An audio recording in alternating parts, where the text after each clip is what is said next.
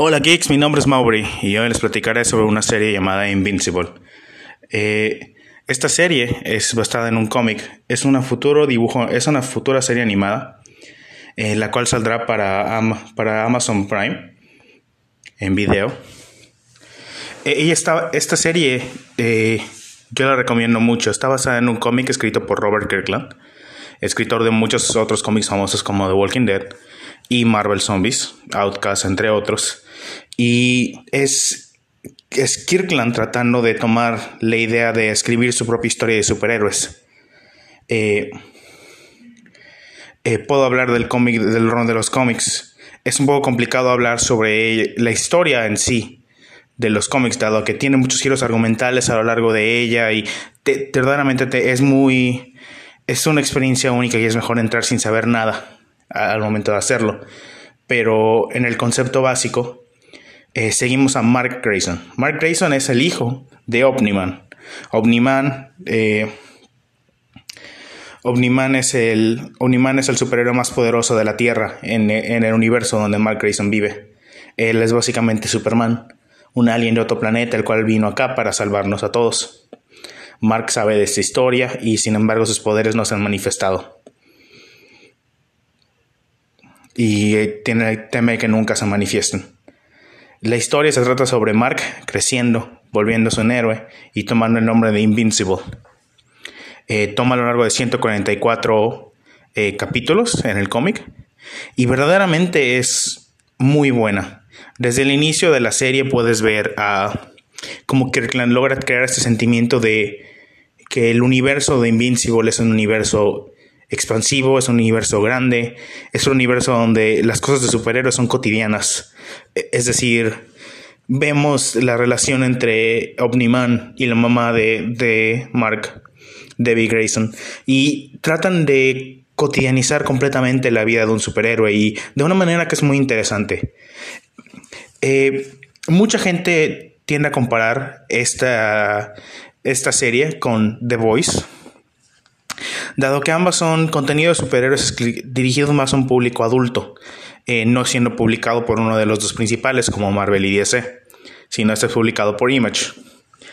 Eh, la principal diferencia que puedo decir entre The Voice y Invincible es que mientras que Garth Ennis, escritor de The Voice, y The Voice en general toma una, una, manera de acercarse al tema del superhéroe y de esto de una manera un poco agresiva y cínica.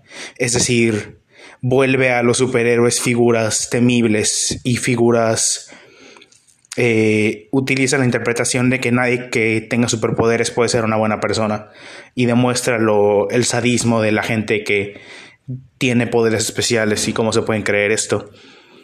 Eh, sin embargo, Robert Kirkland en Invincible no toma esa dirección, sino sí, deconstruye muchos aspectos de, la, de lo básico del superhéroe, muestra los clichés y logra, eh, y logra interpretarlos. Sin embargo, cuando Kirkland toca los clichés de una, de una historia de superhéroes, nunca lo hace con una falta de respeto. Puedes sentir que Kirkland verdaderamente es un fan de las historias de superhéroes. Y él Invincible cuando toca en estas áreas siempre se siente como que no solamente está respetando lo que vino antes de él, sino también tiene una idea única para sentirse eh, como una deconstrucción, sí, pero también como está trayendo algo nuevo a esa idea.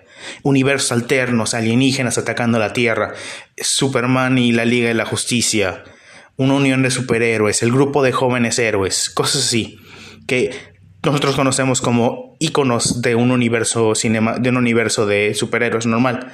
Los Vengadores, la organización super secreta como Shield. Todo esto es parte del universo de, Mark Grayson. Y eso es otra cosa que cabe recalcar. Sí, el universo, se siente, el universo se siente grande. Y sí, hay múltiples personajes que verdaderamente podrían ser los protagonistas de su propia historia. Pero el enfoque de la historia siempre se mantiene en Mark. Vemos a Mark crecer a lo largo de la historia. Él muchas veces es escrito como Spider-Man si no tuviera que mantenerse en la continuidad de regresar a ser, eh, si se le permitiera cambiar de manera permanente, que es algo que los cómics siempre tienen problema haciendo. Y mientras que yo no concuerdo al 100% con esa interpretación, yo creo que Mark eh, yo creo que es una buena manera de poder explicar como cuál es el appeal de Mark. Mark es un adolescente cualquiera, sí, pero también tiene superpoderes y un sentido de responsabilidad y qué hacer con ellos. Está parándose un mundo caótico, un mundo lleno de superhéroes ya existentes y aún así está tratando de ser un hombre por sí mismo. Y verdaderamente cada arco que ocurre en la serie y en el cómic se siente como una evolución del proceso del personaje de Mark. Nunca dejamos de ver a Mark crecer. Lo vemos sufrir, lo vemos amar, lo vemos llorar y lo vemos reír. Y te encariñas con este personaje y su viaje a través de él. Cuando él gana, tú te sientes bien. Cuando él pierde, tú te sientes mal. Verdaderamente es algo muy poderoso que puede lograr hacer Kirkland. Ahora, no solamente está el hecho de puedo respaldar completamente la historia, y verdaderamente, a diferencia de otros cómics, se termina de manera muy definitiva. 144 eh, capítulos del cómic y, este, y por lo que tengo entendido, la serie busca adaptarlo todo. Ahora, ¿por qué deberías ver la serie? Sí, la historia está muy buena, pero no solo es eso. La animación se ve muy bien, parece que está teniendo una, una, están literalmente quitando el arte de los cómics y poniéndola en movimiento. Se ve muy fluida, se ve muy bien, se nota que le están metiendo bastante presupuesto. Y regresando a esto también, el cast de voces es de, de estrellas, le están metiendo también. Podemos ver a gente como Sandra Oh, Jake Simmons como Omniman, Steven Yeun de The Walking Dead, regresa, regresa a un trabajo de Kirkland haciendo la voz de Mark Grayson, nuestro protagonista. Y eh, tenemos a Mark Hamill como un, como un rol, Seth Rogen como un personaje, como un personaje llamado Allen, de El Alien, entre otros. Verdaderamente, a Mahershala Ali también está en este rol, pero básicamente lo que estoy diciendo es que se nota que están metiendo mucho presupuesto y son estrellas muy conocidas por su actuación y por su habilidad de poder hacer doblaje y yo siento que tienen un muy buen material en esto. Invincible y tienen el poder de y tienen el poder de contar la historia bien y de una manera que alcance a las nuevas audiencias. Yo yo, Invincible es uno de mis runs favoritos en los cómics. Es mi trabajo favorito de Robert Kirkland. Y Robert Kirkland, de hecho, eh, toma una. Ha, mencionado varias veces que él supervisa cada capítulo de Invincible y el proceso creativo. También incluyen algunos cambios de los cómics, nada muy notable, por lo que logro entender. Kirkland está ahí para revisar que tengan la esencia básica de lo que hacía Invincible súper especial y único. Invincible es muchas veces eh, mencionado como uno de los, uno de esos rones, de esos, esos historias de los cómics que tienes que leer. Eh, pero sí, eh, es muy, está muy recomendado por mí y de verdad deberían verlo. Invincible no es solo el mejor trabajo de Robert Kirkland, no es solo una serie animada que con actores de voces muy conocidos y muy buenos. No es solo una serie, no solo es una serie animada con no solo una serie animada eh, con muy buena animación, por lo que se ve en los trailers. Eh, también es la historia de un viaje de un personaje a través de un universo de superhéroes y cómo él logra tomar la responsabilidad, su viaje y todo. Tengo que mencionar también eh, la serie en sí lo mencionan varias veces, pero Invincible, a pesar de ser una serie animada, no es para todo público. Incluye mucho contenido de violencia e insultos y cosas que no son para todo no, son, es apto para todo el mundo. Pero aún así, y mucho eh, gore y y de otras cosas, sangre, cosas así. Pero Sí, es muy, a veces gratuito, pero siempre hay este aire de gravitas y de incluso humor negro. Robert Kirkland es muy famoso por eso. Eh, si has leído The Walking Dead y si has leído Marvel Zombies, o has visto The Walking Dead y Marvel Zombies, Kirkland tiene una manera de manejar humor negro y gravitas a lo que escribe a la vez. Y tiene un buen balance entre los dos. Invincible no es diferente en esa manera.